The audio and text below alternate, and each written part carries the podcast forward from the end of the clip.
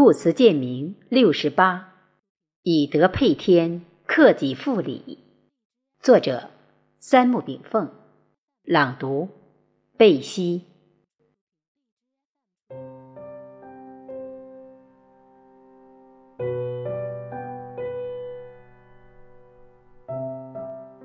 幼学琼林地鱼园，瀑布岭悬，苍碧空中垂白练。君山湖内翠，水晶盘里拥青螺。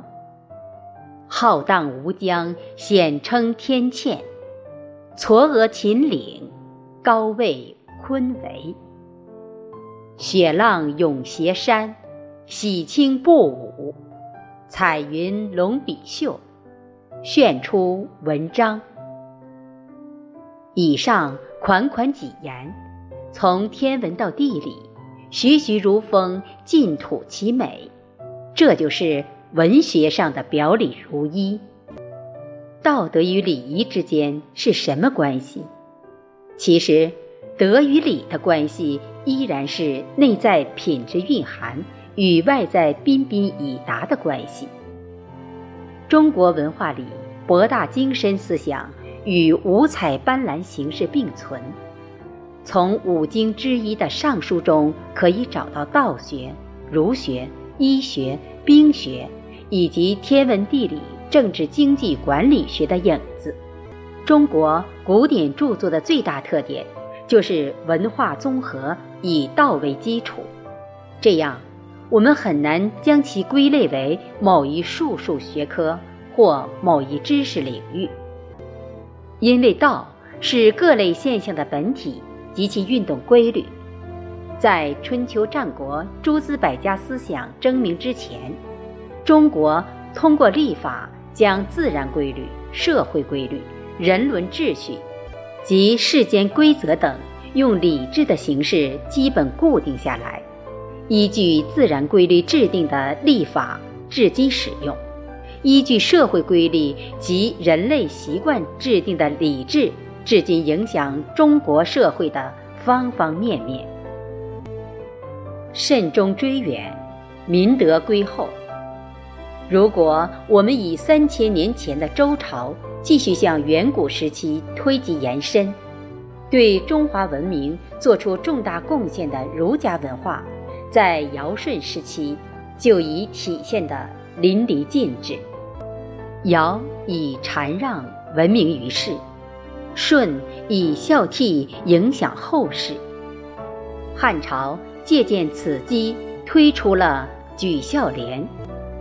从其根源看，儒家文化是在遵循社会规律基础上的人伦文化，是群众文化，是积极人士的内圣外王的有为文化。从伏羲氏观天地之运动。然后以八卦演绎其变化规律，形成易道开始，道家文化自此长期影响中国至今。道家文化从根源上讲是自然文化，是天地文化，是人与自然共融和谐的文化，是无为文化。远古时期。儒道文化就开始以太极中阴阳文化的形态相互配合促进，人们依道行事，日出而作，日落而息，同时又以德配天，天人合一，人伦社会秩序与天地自然秩序默契相融，道家之道与儒家之德无缝衔接，即道法自然。仁义礼智，又与孝悌忠信等行常人伦常态，让古期的儒家思想扎根于朴素的自然环境之中。但由于当时文字和文字载体的限制，我们只能通过考古学去推定当时的儒道共治下的社会状态。中华五千年文明历史的演变过程。儒道思想做出了重大贡献，直到东汉末年佛法传入中国，才形成了儒道佛三足鼎立又相互包容的局面。由此形成东方文化的雏形。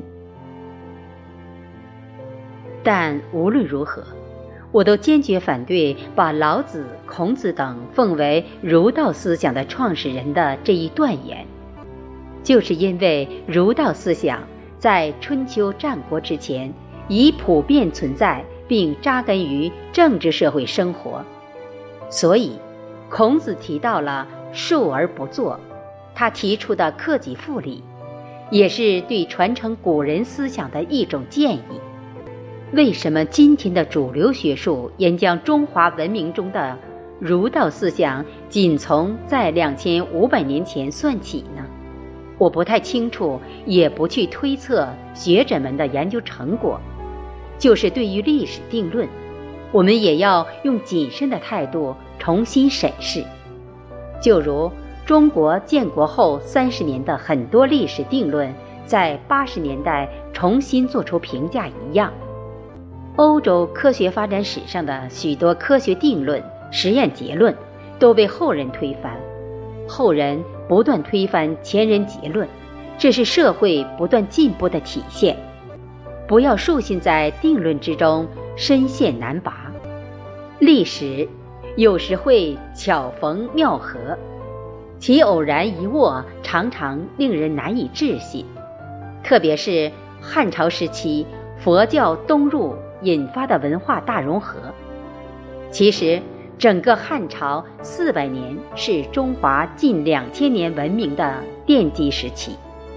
西汉初年，文景之治以道家无为政治作为基础；西汉中期，汉武帝罢黜百家，独尊儒术，导致道家在东汉末年走向宗教道教，以《道德经》作为圣典。以老子作为道教鼻祖，道教创立的同时，佛法从印度传入，儒家官方正统思想与道佛宗教的社会思想同台演绎出了近两千年的中华灿烂文明。儒家以有为思想入世教化，佛家以出世思想慈悲教化，儒家修身。佛家修心，儒家齐家治国，佛家觉悟成佛，而道家则刚好走了前两者之中庸大道，即道家入世可以修身治国，道家出世可以修道成仙，体现出了道家无为而无所不为的高度灵活性。儒释道。为中华民族做出的贡献，只有用心沐浴东方文化语录的人，才能得到真正的体验。